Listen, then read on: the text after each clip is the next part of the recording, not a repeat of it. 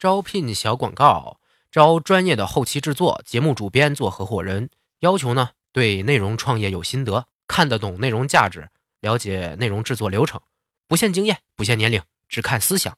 期待你的加入，联系我们的微信公众号“无双漫谈”。反鸡汤说真话，我是无双，这是咱们共同成长的第二十三天了。I P I C I Q 卡，通通告诉我密码。今天我告诉你第四张卡的密码，这张卡叫做 E Q，中文名叫做情商。昨天说的魅力的概念，就是构建非凡关系的能力哈。要想构建起不平凡的关系，你首先自己就要是一个有吸引力的人呢，一个愿意让别人接近你呀、认可你的人呢。你的情商就是决定其他人是否愿意接近你的最重要的因素。有魅力就等于情商高，智商是可以测出来的，但是情商呢，只能通过实际的人际关系以及你的处理异常情况的方式来判断。如果有人对你说你情商好低呀，你就可以立即反驳他。这么说话的你哪有资格说别人嘞？只有那些不懂情商是什么东西的人才会直接指责别人的情商低。情商和魅力一样。是有个概念意义的，它是感同身受的能力，体察别人所感的能力。我喜欢把这个能力称之为共情力，也就是意味着你能和别人的情感达成同步的能力越强，你的情商就越高。这个听起来容易，做起来超难的哦。为什么你们很喜欢听搞笑段子，还有娱乐八卦呀？就是因为你们不能感同身受嘛。段子搞笑就是段子手把自己最惨的那一面拿来让大家笑话。所以段子手才特别容易得抑郁症啊，因为笑的人越多，笑得越开心，就说明越来越少的人理解他。真的有共情力的人，听段子是笑不出来的。但是这并不妨碍让自己可以显得很有情商啊。而最有效的诀窍就是倾听。听别人说是件很难的事儿吗？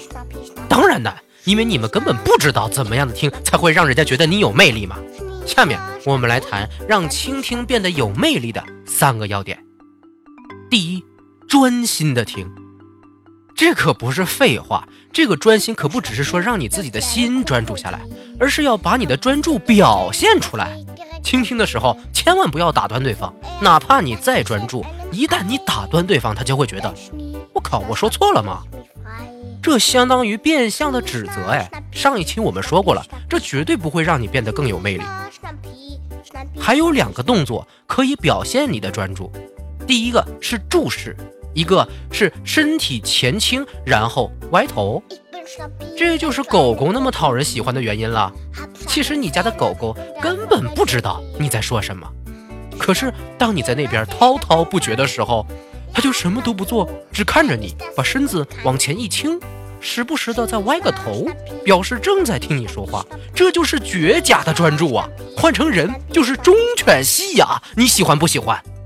第二点，别急着回应，等几秒钟，有可能人家只是卡壳了，或者整理一下思路，待会儿还要继续说呢。你以为人家说完了立刻就叭叭叭接话了？这就是变相的打断呢。人家肯定会想。这丫没认真听我说呀，我压根还没说完啊！喂，情商就低了吧？另一方面，你在等的时候，最好摆出一副思考的样子，这样人家就会觉得，哦，我说的应该还蛮重要的，所以他才会思考嘛。这样人家就会通过展示自己，从而显得你有魅力了。要不，为什么话少的人看起来情商更高呢？就是因为。他们不会随意打断你呀。第三点，听的时候适当提个问，你不能一味的听，听完了也没个反应啊，那一看就是在敷衍，好吧？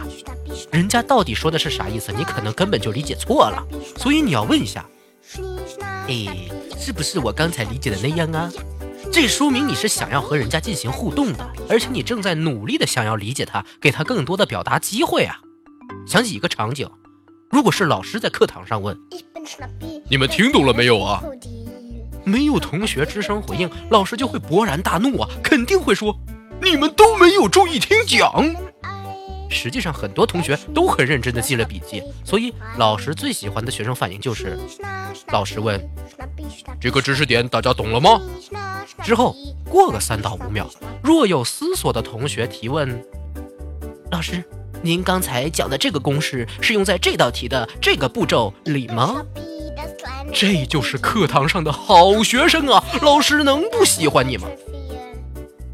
综上，你说不出很有见地的话，其实没关系，只要你在听别人说话的时候，真的让对方感受到了一个倾听的态度，这就是一个高情商的表现。